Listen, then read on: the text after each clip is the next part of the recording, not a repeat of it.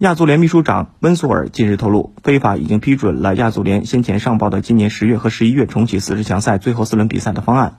关于中国队的比赛，如果没有极端情况出现，将在十月八日主场对阵马尔代夫，十月十三日客场挑战关岛，十一月十二号和十一月十七号在主场分别对阵菲律宾、叙利亚。如今摆在中国队面前的困难是队员长时间没有比赛可打，状态难以保证。虽然中国足协国足教练组很早就按照上述时间节点制定了备战计划，但真正的问题是中超迟迟无法开赛。有报道称，中国足协已经准备了一套全新的方案，还是赛会制，十六支中超球队集中在一个赛区，采取单循环制，有可能取消降级。